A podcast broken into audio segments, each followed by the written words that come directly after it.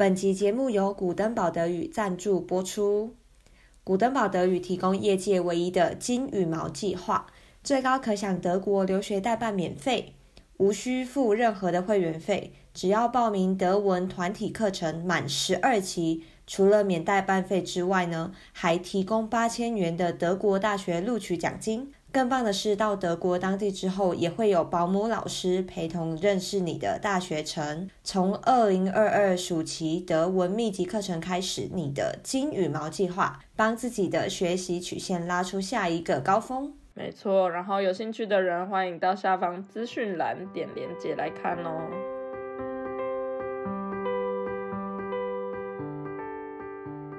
你现在收听的是 i Kelly Talk，艾凯丽说。欢迎回到 i Kelly Talk，凯子说德国 Episode Five，我是 Kelly，我是子琪。我觉得今天开场蛮好笑的是，我们两个在开录前竟然都互相觉得声音不太好，然后我们就说。哎，我们先那个擤个鼻涕，看会不会 会不会比较好？哎，好像也没什么差别。啊，我在开录的大概前半个小时起床，因为昨天就是弄东西弄得很晚，所以就今天比较晚起床，所以到现在还是有那个起床的那个开还没开嗓的那个感觉。那你要不要先唱一首歌？我们唱完应该就 从这一集开始要转型吗？歌唱比赛，转型要唱歌吗？就不行。我们我们两个唱歌，应该大家直接关掉 podcast。真的，先不要好了，先不要。哎，不过上周是金曲奖，你有看吗？有哎，我有 follow。我看那个线上的 YouTube 直播，对我也是看线上，但我没有整集看完，就看一些片段啊，表演的啊，然后几个有兴趣的奖项。我也是，我也是。因为看到那个熊仔他的最佳作词人，OK，然后我就赶快去搜寻那一首歌，然后真的觉得那一首词超赞诶，那个 ADA Bars，对，推一下，大家可以去听。好的，好，我今天准备的近况更新，应该跟之前就都蛮不一样的。嗯，要来讲一下我的离职感言。耶，我很开心呢。可惜我们太阳村没有音效，我们应该放那个呜的音效。烟火，烟火，来一下。对啊，我自己觉得离职好蛮开心的。当然，谁不开心啊？因为前阵子我真的很累，不用再当社畜了，当然开心。真的，但当然要离职也是要做好准备，有先存一点钱啦，因为即将就要变穷鬼。嗯，所以虽然可以把时间买回来，但是。你就变成没有收入嘛？这个有一段时间没有收入的情况，还是会有点可怕的。另外一个种的焦虑，对对对，我觉得好像就是这样。不管你做什么样的决定，都一定会伴随着不同的焦虑。对，但反正我这个决定就是，我就想要把我时间买回来，所以我就决定，OK，这个时间点离职也是好的。然后我就离。但我觉得应该很多人可能没有在 follow 你 IG 的人，还是其他前面没有听的人，还不太知道你之前到底在做什么。因为就感觉一直觉得，哎，Kelly 还要离职什么？不就一直在，就是每个每每个工作都在做吗？是哪一个离职？该不会是 I Kelly 臭要停更了吧？自己离职，刚刚删除账号了，这样还那么开心？对，那这个 podcast 还会发出去吗？没有。好，我来讲一下。这个其实才是我的主要工作啦，就是在嗯德国的一个研究机构，叫做中文的话叫马克思普朗克研究所 （Max Planck Institute）。它在德国其实有很多个不同的地方都有分布，然后每一个分布主要钻研的技术的研究都不太一样。那我是在杜宾根那一个地方，有点像台湾的工研院的概念。对，有点像，但它工研院的话，它是全全部都算是政府的嘛。那 Max Plan 的话，它虽然有很多政府的资金，但它不算政府的。那我是在杜宾跟他的一个叫做呃 Intelligent Systems 这个。部门里面的其中一个组工作，那我们这个部门蛮有趣的是，大部分都是做 AI，也有很多都是做机器人相关的。那我们这一组呢，应该是少数几个跟机器人无关的，因为其他组可能就在研究，嗯，我要怎么做一个机器人，让它可以跟人类练习打乒乓球之类的。嗯，就那种很酷，对。但我们呢，就跟那些无关。我们是做心理学相关的研究，主要目标是希望透过 AI 的方式，然后结合心理学，那想办法让人人类，就让我们让大家可以更好的去嗯设定他的目标，然后进而达成可能身心灵上的满足。就是我们我们算是认为，你如果有自己的目标，然后你也有办法去努力的话，慢慢的有一个自我实现这样子。所以呢，我们就会做一些目标设定啊，跟要怎么提高达成目标的效率、工作效率等等，或者是如何养成一个好习惯。尤其像这个习惯养成，也是我其中一个 project。这个应该也会发一篇 paper，如果之后有发出来的话，再跟大家分享。嗯，对，那这个就是我在那边我们那个组主要的工作。那我一开始是我在快要毕业的时候，想说找找一份工作赚点钱，然后我就在那里找到了他们的一个 Hebe 的职位，就是角色是帮他们做啊网页 APP 开发，就是 Web Developer 这样子。然后是 Hebe 的角色，等于是学生兼职，嗯，做到一个程度之后，刚好也毕业了。然后我就想说，嗯，那接下来要怎么样？刚好我们那一组呢，就有一个有一个时机点是我觉得我可以把握，然后也可以就借此转正。对，因为通常如果你只是一个学生工的话，你可能毕业后就就离开，尤其像这种研究单位，我根本其实没有心理学背景，我其实很难留下来。通常你要变成 PhD 之类的，你才比较可能留在那个组继续工作。我的同事几乎就全部都是 PhD，那可能一个 postdoc。对，所以呢，在这种研究机构，我身为一个一开始算蛮外行的人吧，我单纯就是去帮他们做 programming 的部分。所以这样子的情况，我条件其实很难留下来。嗯，但是那个时候呢，刚好有一个 postdoc 他要离开，然后就在某一次的开会的时候，那个 postdoc 就要离开了嘛。然后就在交接他一些事情，然后那时候老板就有说，OK，那这样的话，嗯，我们也要在这个 meeting 讨论一下，接下来谁要来主要接任这个计划。嗯，然后我我那时候就想说，哎，我好像可以毛遂自荐一下，那反正呃没有的话就算了。如果老板说，哎，你不过就是一个就是 bachelor student，然后你也没有心理学背景，不行。如果他这样说，那就算了。然后我就在那边犹豫了两三秒。你知道，那是其实是一个时机点。如果就老板问了这句话之后，如果五秒后都没有人回复，可能就过了。嗯，所以我就在那一两秒，我就一直想说，我要讲吗？我要讲吗？就超级无敌紧张。后来我还是就好我冲了，然后我就讲说，那不然我来试看看。老板就停了那一两秒，我猜他也在想说，嗯，要让 Kelly 试看看吗？嗯，他就说好啊，那你试看看。然后就这样子，所以当然就很。顺理成章、很合理的，他需要给我转正嘛？对啊，就算是让自己呃在这个组里面的角色变得更重要一点，那老板就会不得不让你转正。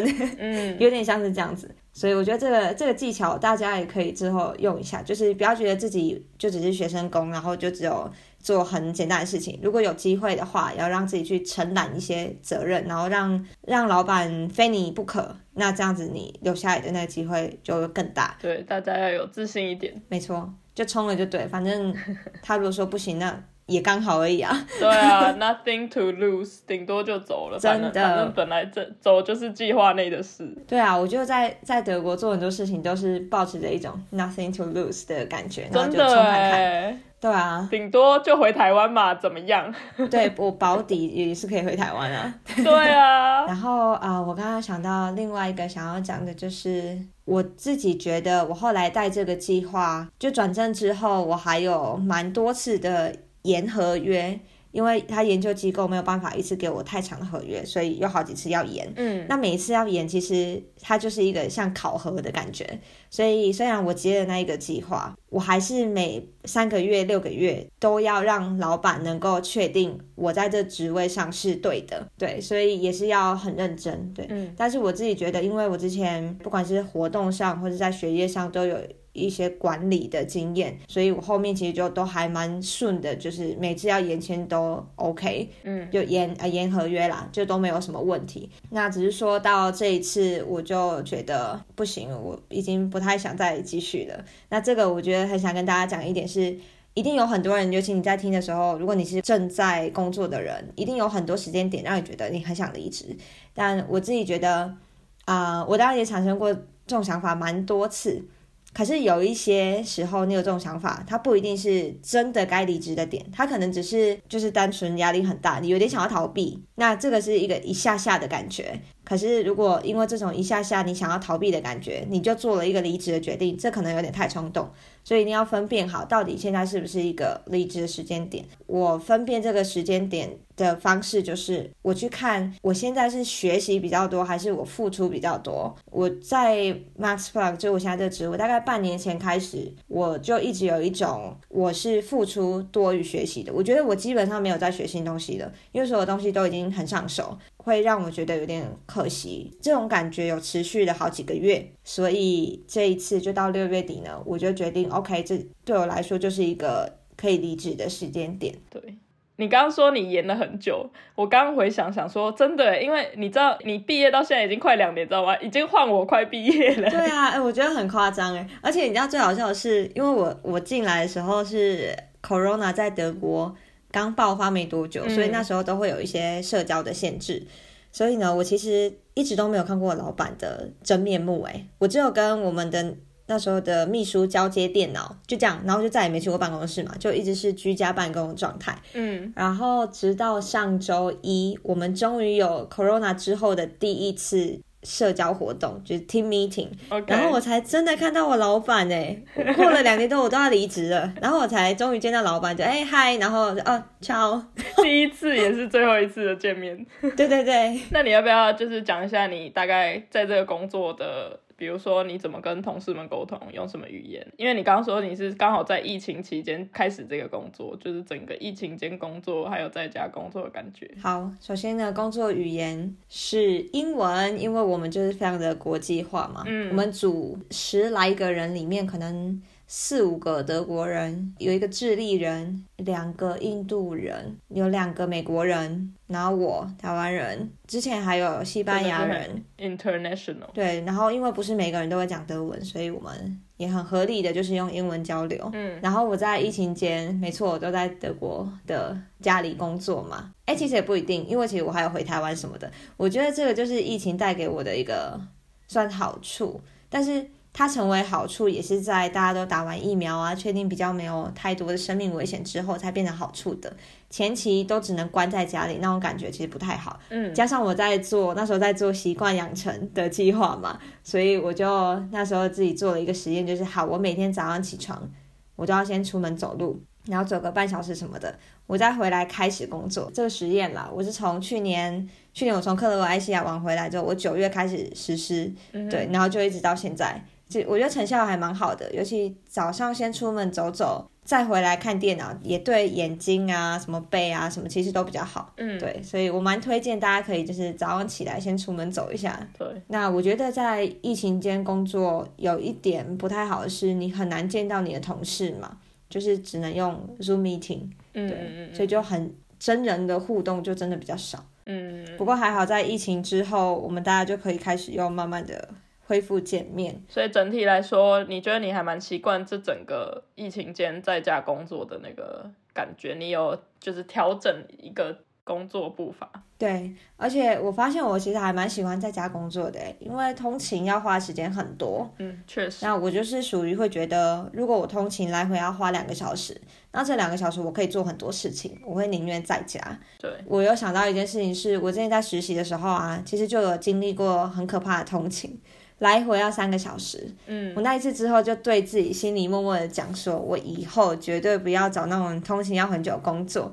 就殊不知一个 corona 直接就是让我只能在家，我就好像我也不是要这么极端啊。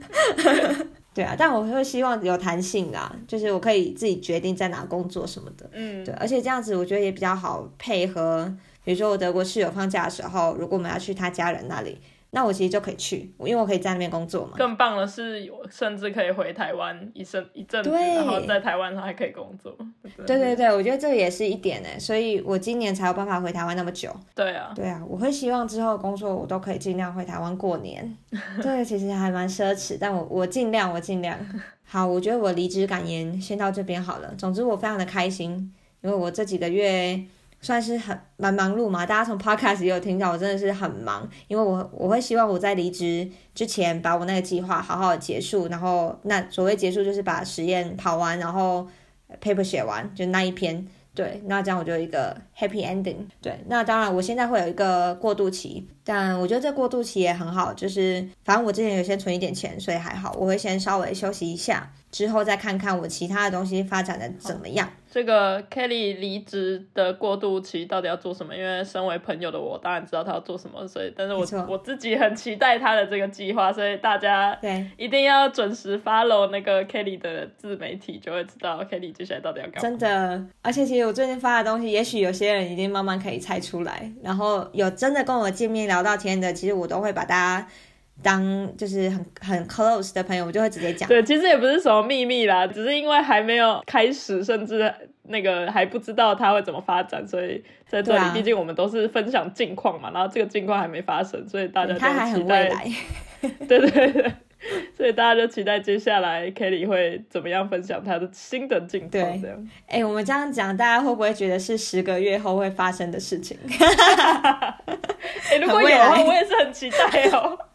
不行，先不要，先不要。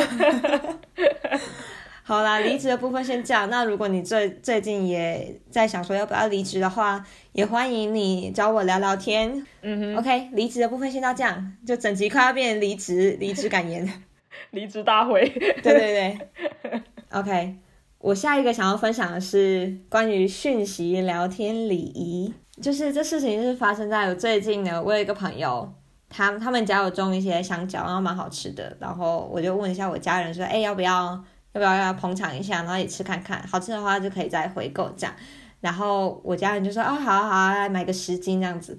然后我就想说，哎，面交的部分那就让我这个朋友跟我妈直接对接就好，因为我不想要在德国还要在那边，你看还有时差呢。嗯，对，好，那我就给他们赖之后呢，嗯，他们的对话是这样，我朋友传给我看，我觉得很好笑。我那个朋友就说：“哎、，hello，阿姨好。”然后我妈说：“哎、你是某某某吗？”哈，我朋友就说：“哦，对，我就是某某某。”我妈就回了一个字“哦”，然后 后面还有一段对话，就是说：“哦，什么就讨论面交在哪什么。”我妈有说可以去哪，啊，我朋友就说：“没有，我可以去你们那里，我刚好要去。”嗯，然后呃，我妈就说哦，又是一个哦，对，然后到最后反正都已经谈完面交的事情之后呢，我那朋友很有礼貌我还说好的，嗯，阿姨早点休息哦，晚安。然后我妈就说嗯，我就。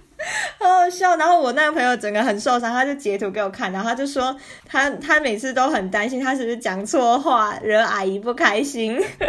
阿姨是据点他，你妈是对，据点王对。可是这个要帮我妈澄清一下，她绝对不是想要据点别人，只是因为对妈妈来说，打字本来就不是一个很习惯的一个东西，而且我们家都讲台语，嗯，所以她要打成国语的话，对她来说已经有点困难度了已。经很难。对啊，那 b p m 也不是那么厉害，然后。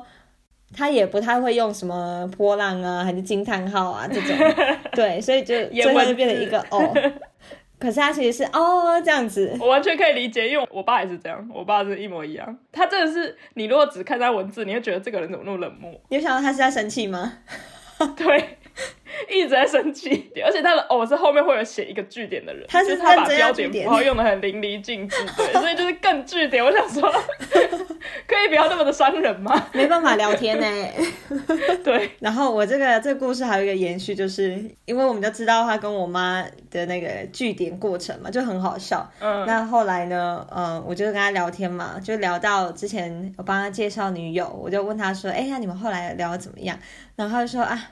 后来就没联络了，无疾而终，不了了之这样。然后我就安慰他一下，我就说好吧，那加油了。他就回我一个字，嗯，你多无奈。马上被阿姨传染。被阿姨传染，对我觉得哦好好笑。对，在这边还是帮他争一下女友好了，他真的是一个好男人。需要的话可以再跟我要一下他 IG。哎、但是既然要聊这个话题，我觉得还是要来问你一下，你觉得嗯跟嗯嗯或嗯嗯嗯有什么差别？就越多越不敷衍。不敷衍。可是如果太多的话，才超敷衍吧？嗯这样可。是平常“嗯”这个字也不会打太多吧，顶多就“嗯嗯所以你不会用波浪？”。波浪好像还好，我记得我以前有一阵子波浪刚出来的时候，我很讨厌波浪。我波浪刚出来什么意思？它一直在那啊，刚成为流行。对，什么叫波浪刚出来？你键盘上一直都有波浪好吗？就是我可能国小国国，哎、不是国小，对，国高中的时候就开始那个什么 MSN 什么那些即时通开始就很流行的时候，然后大家就在那边互传，然后就那时候就已经开始很流行一堆波浪跟一堆什么表表情符号，那我那时候就超讨厌，就是要装酷就觉得装什么可爱啊，然后就 都不用波浪，但是越老开始会越用一些微微的波浪这样子。OK，我到现在还是蛮常用波浪的，但我们没有要装可爱。嗯我先讲，如果你收到我的讯息有波浪的话，那就是我一般讲话的方式。这让我想到，就是确实我们连传讯息都很注重礼仪这件事情，可是，在德国，像我们就不太会用这些，就是句点就是句点，结束就是结束，我们不会嗯为了要表达我们的。呃，比如说，就是我们的，我我们没有想要敷衍意思，就是传很多波浪啊。对对对，我觉得我用德文的话，就是很像在写写书信，就正常的，对对或是加一些表情符号。可是真的，我在德文好像不会打波浪，因为他们就会说什么意思？什么波浪？对 啊为，什么要波浪？而且 波浪我觉得另外一方面是因为用 WhatsApp 写讯息，它没有什么贴图还是什么可以给你用，对，所以就是看起来就没有那么的俏皮跟可爱 这。个真的有差哎、我说赖贴图真的是很方便。对，可是我有发现一件事是，确实在台湾我们会很害怕尴尬，或很害怕别人觉得不礼貌，而讯息会传的特别俏皮一点。你想要塞那个空拍，对对对对对，然后你再让我想到一个怎么关于讯息聊天礼仪的事情，就是我就是在德国久了，变成我非常习惯，你知道德国人很长，你传给他一个讯息，他可以很快已读，但是要他回是一件可能很困难的事情，因为他们会希望我可能有看到，可是我希望在我真的有空的时候，我好好的回你的讯息或怎么样，所以通常都隔了好几个小时，你才会收到那个人回你讯息，即使他已经已读很久。对，然后我就已经习惯这个模式。就我回到台湾之后，我弟传东西给我，然后我就隔了很久，甚至已经忘记了。等到傍晚回家打开来才发现，哎，我还没回他，我就回他。然后我弟有一次就很生气，他就说：“你为什么已读不回那么久？”对，这一定在台湾被骂死。对，超常被骂的。我就说我不是故意的啦。然后他就对说：“你那德国人坏习惯，不要给我带回台湾。哎、可是我如果先已读，我会忘记哎、因为他就没有那个通知啊”，我也是我，就会忘记要回。很容易忘记。哎、等等，我觉得除了嗯，你一定要来稍微讲一下哈的部分，哈跟哈哈跟哈哈哈，可是这个很常用哎、不会打一个哈吧？就哈哈，顶多至少要三四个以上。哈哈也很我觉得一个哈好像敷衍，就是哈，嗯，我从来没有打过一个哈，两个哈是接紧接在一个句子后面。啊哦，我会我我自为很容易用哈哈结尾，对对对对对对对对但我觉得我今天去不了了，哈哈，舒缓那个对方想翻翻你白眼的。有吗？这有差吗？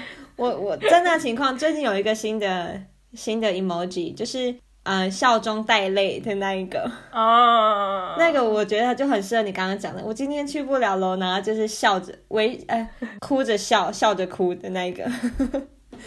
那我觉得还蛮符合我很多时候的心情也情。蛮常，这也蛮常被用。但我如果自我有个哈哈，不知道我传讯息其实都还就是蛮蛮快乐的感觉，所以我很容易后面都会有一个哈哈，因为我觉得很心情愉悦、可是好啊。像不会单独打哈哈哈，要么你如果真的想要打表达出你在笑，或者你觉得很好笑，就是至少会打三四个以上的哈，对单独打的或。是用 emoji 代替。但通常在打这个哈的时候，脸上都是没有表情的，不是真的在哈。哎、我有一次在，好像大家不知道公车还是捷运吧，反正就是我是站着的状态，所以我看得到别人在打字，然后那一个人就是打很多个哈之类的，可他完全也没有，就是就是如果你笑的话，你应该身体会动一下，为什么？他是面无表情，然后很冷静的在打哈哈哈哈这样，然后那时候我就我在旁边内心哈哈哈哈，因为我觉得这 画面太好笑。其实我可以理解，因为我自己也很常是这样。可是当你真的看到旁边有一个人在 正在进行这样的行为的时候，真的很好笑。对啊，你就觉得他写的哈不是真的哈。对，好，OK，那讯息聊天礼仪就到这边，大家可以跟我们分享一下你对于几个嗯，还有几个哈的一些那什么诠释是什么？嗯你收到这些讯息什么感觉，或是你在什么情况下会送出这样的讯息？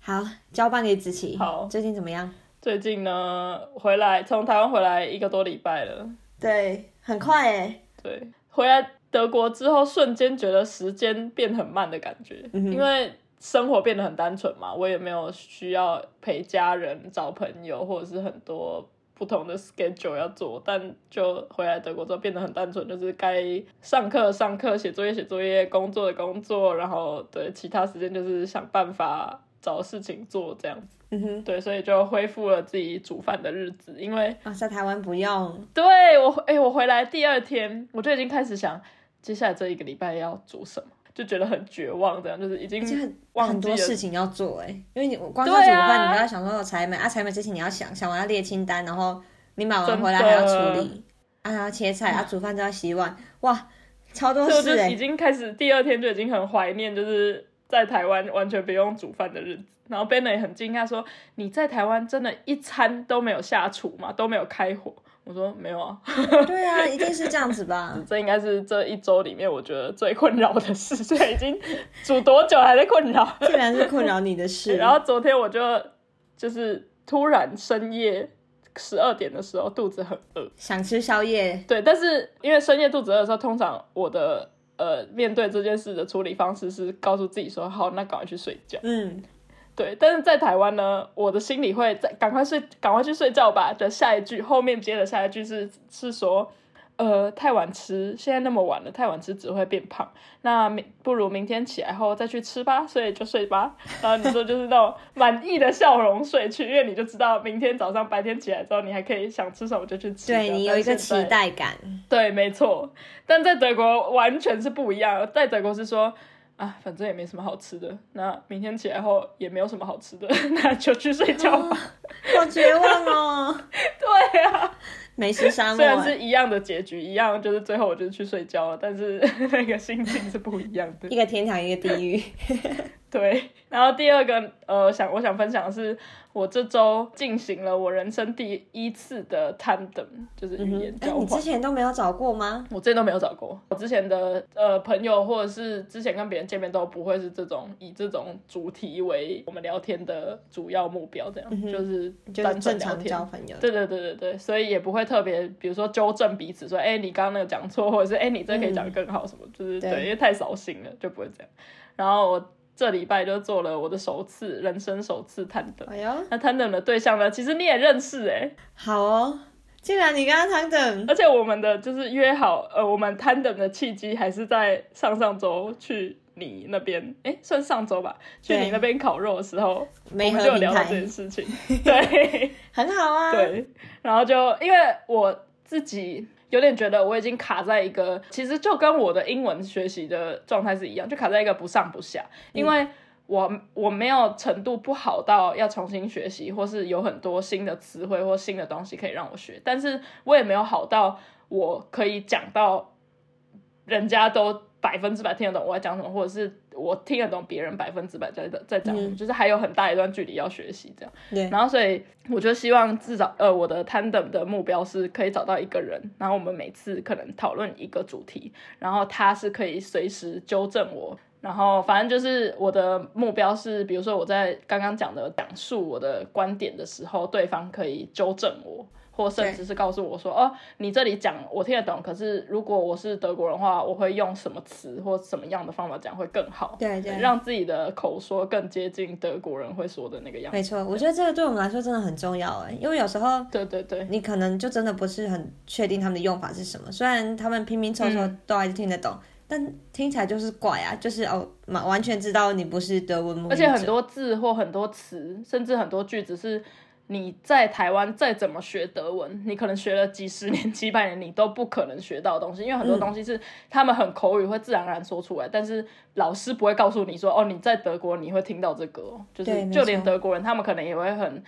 脱口而出说出的东西，他们也没办法告诉你说，哦，我们有另外一个说法，因为那是很口语的。对，啊，我我觉得我跟 Ben 他们也还蛮有效的，有效跟有效。我觉得主要是因为跟认识人 tandem 的好处是省去那些自我介绍，然后变熟，然后你知道那种嗯的那个、对前面那个对你要跟他交交友的那个感觉跟那个时间就真的对，因为现在就已经时间很少了，就赶快切入重点。对没对，错，但我很推荐学生的话，要多可以多找一些 tandem 的 partner，就是顺便当认识新朋友。对对对没错。所以就我已经来了那么久，又这么老了，还在首次 tandem，也是一个对你真的的很久哎、对啊，我交换的时候也就有很多个 tandem，可是的确真的会每一次都根本是重新来过，就自我介绍，然后你学的东西都差不多那些，嗯，然后有很多最后就会发展成哦用英文聊天，或是对 就会变朋友啦，对。对对，蛮不蛮不错的，希望你们可以继续的坚持 tandem 下去。好的好的，再继续跟大家报告。好，没问题。接下来，对，除了 tandem 之外呢，我这周末还去了那个 Tubingen 的 Sommerfest，就是夏日庆典，硬要翻译这样，很直白的翻译，对对对对，Sommerfest 很像我之前在跟大家分享复活节的那个 Kirmes，就是。一群人他们会在一个场地、一个空地上面盖一些游乐设施跟一些吃吃喝喝的摊位。对，德国人真的很爱很爱夏天，所以夏天就真的很多各种不同的理由可以庆祝各种不同的每个周末都可以有活动这样。所以这周末刚好是 t u b i 那个 Summerfest，所以就是我跟 Benner 一起去回味一下小时候玩那个游乐设施的那个感觉。就像那个什么云霄飞车啊。今年我觉得今年的规模有比疫情前小，因为疫情关系中间停了两年嘛。然后很明显的规模有比较小一点，所以就没有那么多游乐设施，没有到呃云霄飞车什么，但是很基本的一些小朋友的旋转木马，啊或者是哦我们有玩那个天女散花，还有那个什么碰碰车这些很基本的有，但还是不错，因为就是暌违了两年多，就是那个大家去玩乐的那个气氛，其实那个气氛还是很好啦，所以就去感受那个气氛这样。你们这个 Summer Fest 好像刚刚你讲那几个游乐设施组合。在我们大概两个月前，我们这边有办类似的这种庆典，嗯，然后也有一模一样你刚刚讲的组合，但我不确定你那时候有看到类似套圈圈的东西吗？有，也有，那搞不好同一组人。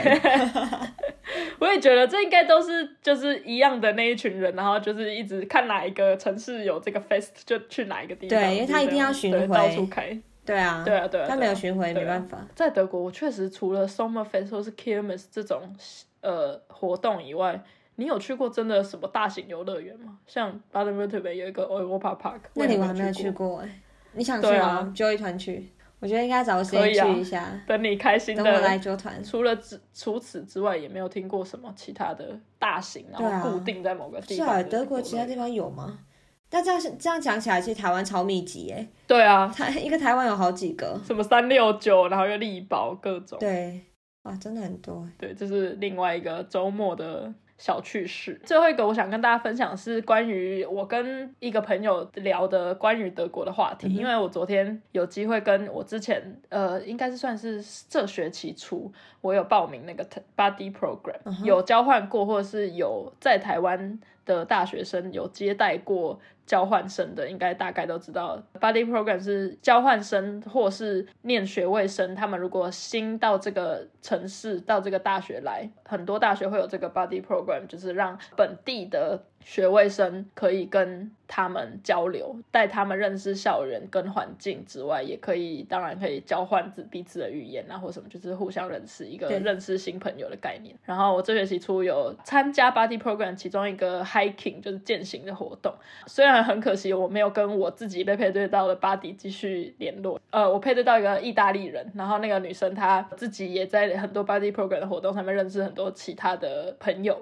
所以我们就没有什么再联络。但我在那个 Body Program 活动里面有认识其他的朋友，这样子，然后今昨天就跟其中一个朋友见面，一个中国女生，然后在这边我就想分享一下，因为我们聊到她来，等于上学期开始她的在这边她念她的学位，然后他就有聊到说关于他这快将近一年来在德国的生活啊，还是什么各种的那个适应方面，跟他的。经验这样子，嗯，因为他其实也认识，透过系上也认识一些德国同学还是什么，但他也有跟我讲过说，其实认真讲起来，他认识那些德国同学，当然大家人都很好，但是。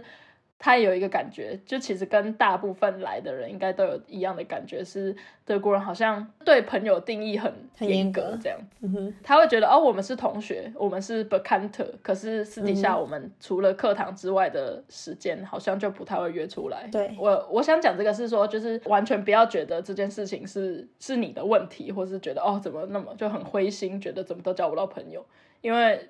对，就是在这里的大家生活跟他们习惯的交友的状态就是这样，所以只要自己保持很开放的心情去接受一些新的事情，就不用觉得很觉得说哦，是不是自己没什么东西没有做对，或是要做的对，我觉得你讲得很好，因为刚开始来这，如果不了解这一点，可能就会真的会觉得说哈，是不是我怎样，所以大家就不太想要约我还是干嘛？其实也没有，就是他们的模式。嗯嗯嗯对，那其实他们连就连德国人，他们自己彼此也都要花很多时间去经营一段朋友的关系，他们才能确确立彼此是对方的朋友。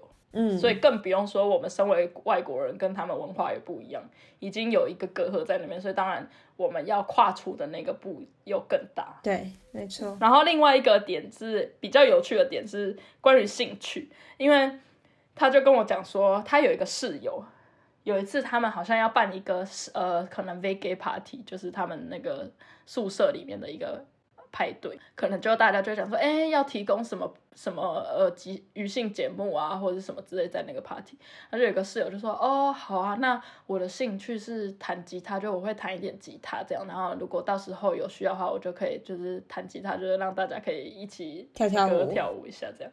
然后他他们就说好好好，就他们就等到那个 v gay party 的时候，那个室友就可能就有人怂恿说，哎，你不是会弹吉他吗？就把吉他拿出来弹一弹，然后就他一弹。大家下巴都快掉下来，因为他不是说那是他的兴趣嘛，嗯就他会弹一点吉他。怎么样？他超厉害。结果他对就那个技巧，他的那个弹吉他技巧跟那个整个就是大家就厉害到大家想说这哪是一点啊，他根本就专业吉他手好不好？天哪，你把兴趣开发到极致，这样。对，然后那个朋友就跟我说，德国人真的是对兴趣这个东西真的是非常，就真的不只是兴趣。很认真啊，因为他就说，例如他也很常去健身房，学校健身房会去健身什么的，然后也是会很多女生在那边，然后就可能有时候聊天说，哦，对啊，我平常会去，就会健身啊，或者是会怎么样，会去跑步还是什么。讲完，然后一脱下他的外套，你就发现他不是只是平常会稍微去健身而已，因为那个肌肉就真的是爆厉害到。炸开来。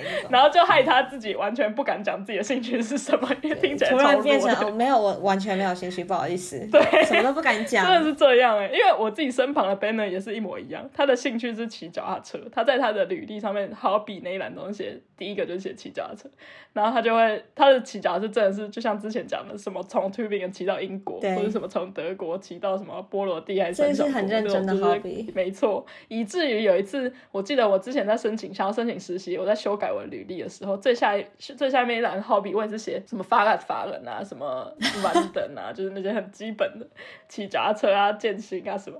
然后 Banner 看到之后，他就说：“你真的有很常在骑脚踏车吗 对啊，而且你竟然在他面前说你的兴趣骑脚踏车，你想气死他吗？？” 然后我那时候就想说：“啊，就 hobby hobby 不就是今天没事的时候，你就想说哦，那去做一下好了，但你不一定会。”就是每天会做或什么的啊、他就说：“那这样有叫 hobby 吗？” 对啊，我觉得这边对 hobby 的 hobby 的定义就是，就算你真的整天很忙了，你还是会努力挤出一点时间去做这件事情，对，那才是你真的很热爱的事情。就是他们是真的对那个东西很执着，很有热忱。对，我觉得这个跟我们从小在台湾学的那个观念可能有一点影响吧，嗯，也许有蛮大的影响，因为我们都会觉得兴趣应该是你把你的正事做完之后才能去做的事情。对，那正事可能不外乎一些能够帮你在学业上或是工作上取得成就的事情，才是有点像被允许可以做的事情。嗯，然后你只要在这种该花时间在这些事情上面的时间呢，你拿去做其他事情，就有点像违反的什么一样，嗯，就会很没有办法得到支持认可。在德国对他们来讲，他不觉得这件事情是你先把正事做完才做的事情，而是平常生活里面也是不可或缺的一点。没错因为你不可能二十四小时都在工作、都在念书、都在做你所谓的正事，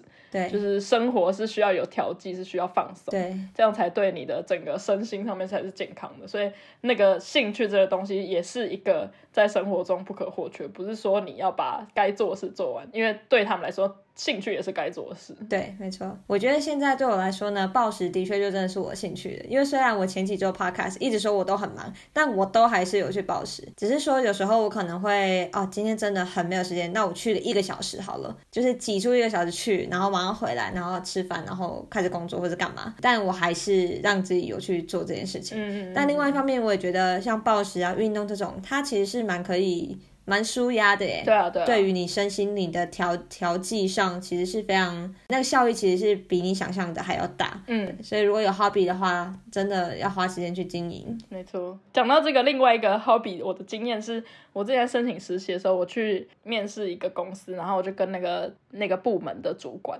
就跟他聊天，然后就看了一下我的履历，他就看到 hobby，他前面其实也没有特别问什么，然后他就看到 hobby，他就说：“哎、你有在看 Netflix 哦？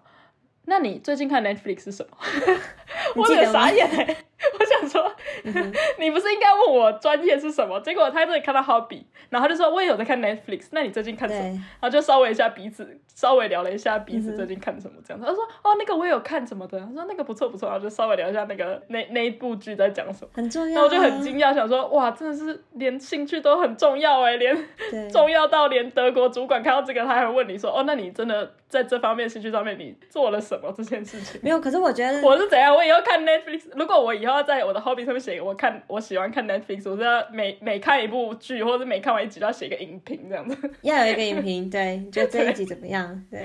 可是我觉得他他问你的 hobby 还蛮好的是，我会想象他既然有兴趣想知道，他就是想要知道说之后跟你在公司里除了公事上有没有可能，比如说 team event 之类的，嗯有大家可以有共同什么样的兴趣，可以做什么事情。对对对，我觉得这在德国也是一个在呃公司里面也是很重要的事情。有共同兴趣的话，他们当然也会很开心，就是同事之间彼此的感情跟相处嗯可以好。对，对，这确实是在台湾很少会被问到，或是很少会被注意到的一个细节。对。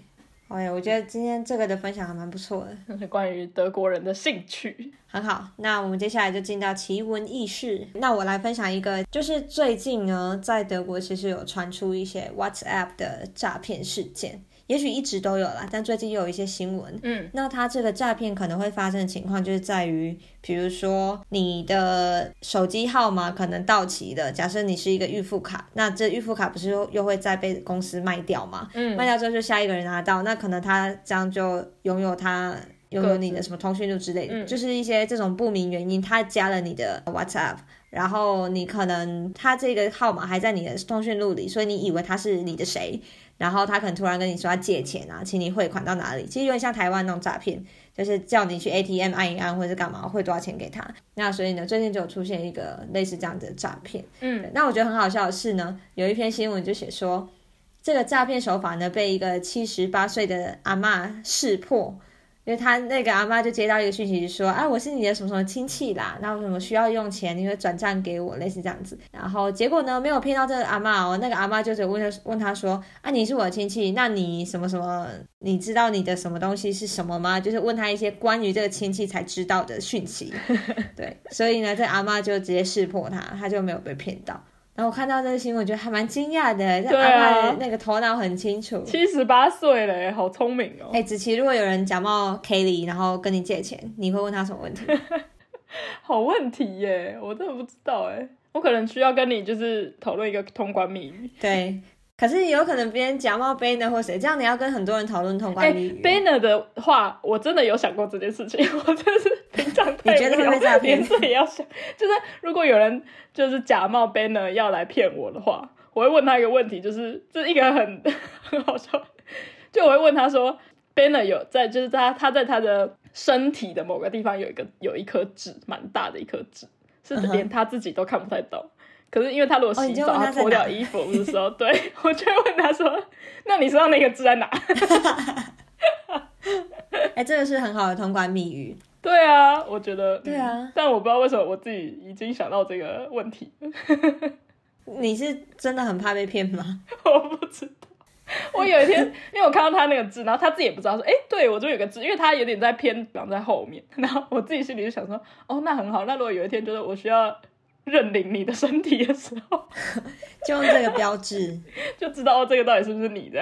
很好很好，这样你就不会被骗了。对，好，那总之呢，这个新闻就是想要提醒大家一下，如果你有觉得某一封讯息很奇怪，你要保持警觉，就算上面写着可能是你的上司，或是说他是一组号码，然后他在信里面、讯息里面写说他是你的谁谁谁，不要直接被骗，你一定要先想一下说这个人真的有可能会透过 WhatsApp 来跟你要求一些听起来像公事的事情吗？嗯，对，总之呢，这种诈骗的东西大家都要小心。对，好，那换我来分享。我这次准备了三个奇闻异事，但他们其实不是什么奇闻异事，它有点像是我想要告诉大家说，哎，现在七月到了，有三个在德国七月需要注意的小事情。好，请说要注意什么 政？府宣传的概念。真的，好，第一个就是我想跟大家分享九欧票的事情，因为我们已经分享连续好几集都在讲讨论九欧票的问题。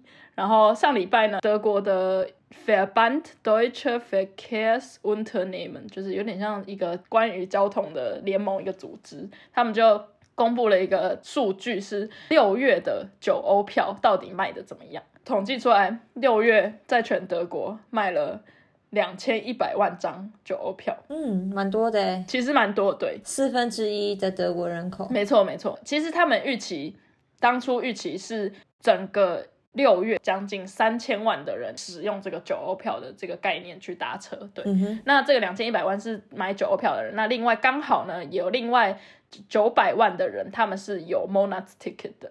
很多人他们本来就有固定会买一些，比如说那叫什么？工作月票什么的。对对对，月票或者是季票这种，他们习惯上会买，所以这这些没有因为九欧票而停止买月票或者是买这些季票的人，他们大概有九百万人，那加起来就刚好是原本预估的三千万，甚至比那三千万还要多一点的人使用这个九欧票的这个系统去打车，这样。嗯，那真的蛮多诶。对，这是其实超过三分之一的人口了对。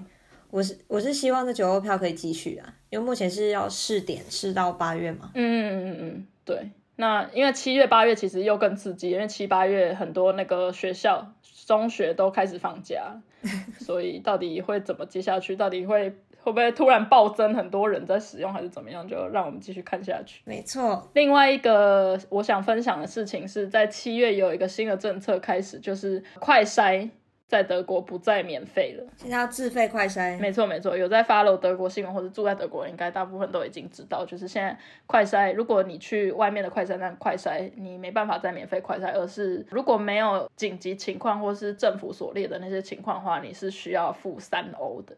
那付需要付三欧的人，其实甚至包括在你的 Corona Van App，就是一个那个 Co Corona 的那个 A App 上面，有点像台湾那个什么社交距离 APP 那个。之前是你有那个 Vanon，如果你有收到一个红色警戒，告诉你说你有很高的风险。有接触到确诊者的这个嗯警戒是可以免费筛，但是从七月开始，连这样的状况你都不能免费筛，你都要筛，嗯你都要都要付钱。对对对，所以大家就是要仔细去看一下，说你是不是符合那个不用付钱的人。那如果要付钱的话，对大家就要记得，记得带钱，对 这什么提醒？就不用不能再两手空空只带一个身份证去筛了，这样。对对对，然后最后一个我想分享的事情是在七月有一个新的政策开始，就是呢，所有的德国的超市或是药妆店等等这种贩卖生活产品的这些店面，他们从七月开始，他们都不能再拒绝接受消费者拿来的那个 electro shot 啊，电池之之类的。电子垃圾。你在那边写，你写电子垃圾，我以为是什么在云端里面要照片要清空啊，什么这那要怎么种。讲啊？我电，但就是对啦，电子垃圾应该是对的吧？对，电子垃圾就是很是实体的垃圾，不是 email 或者什么。电池啊、手机啊这种都没错，算没错，没错。啊，对对对，你可以对说三 C 垃圾是比电子垃圾好一点，哦，对耶，有没有對，就因为电子垃圾像什么电子邮件，然后放到垃圾桶里。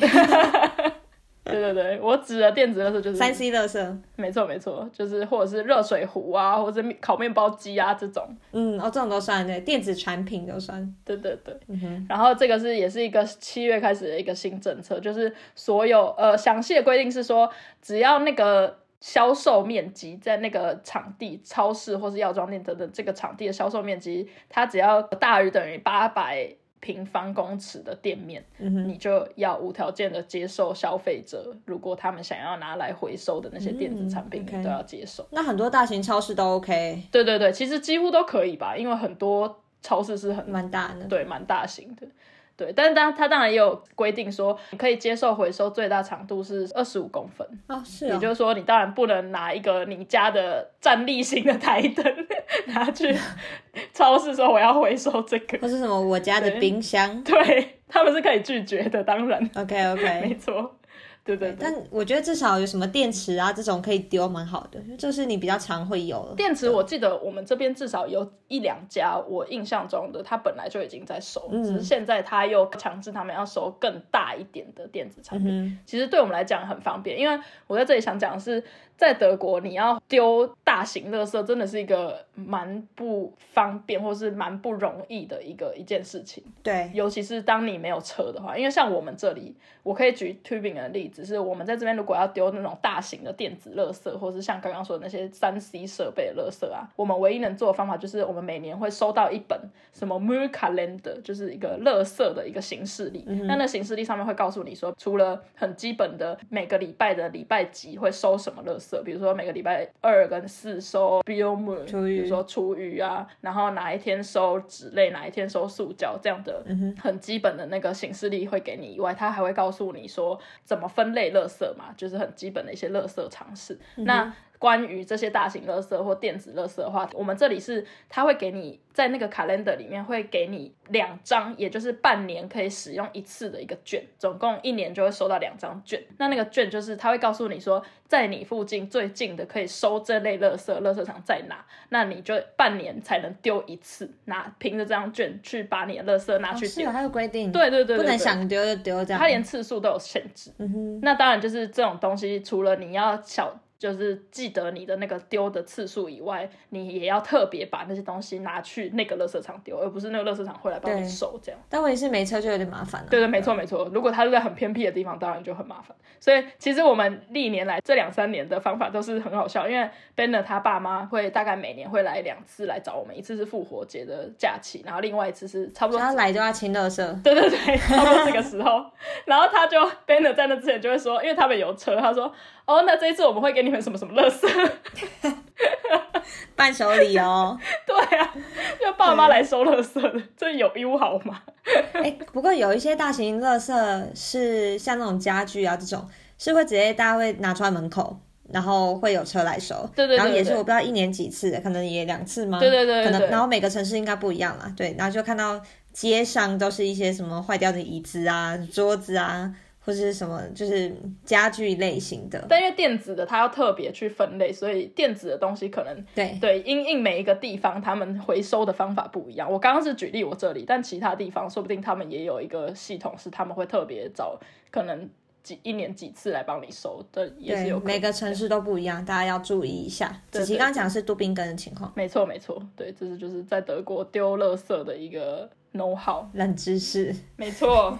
OK，那我们今天就录到这边。最后再次感谢干爹古登堡德语赞助播出，各位，我们下周见啦，大家拜拜。拜拜。你喜欢我们今天的内容吗？别忘了留言告诉我们，或者是给我们五颗星的评价。你也可以透过 IG i k e l y Talk 来和我们聊聊你今天听完的心得哦。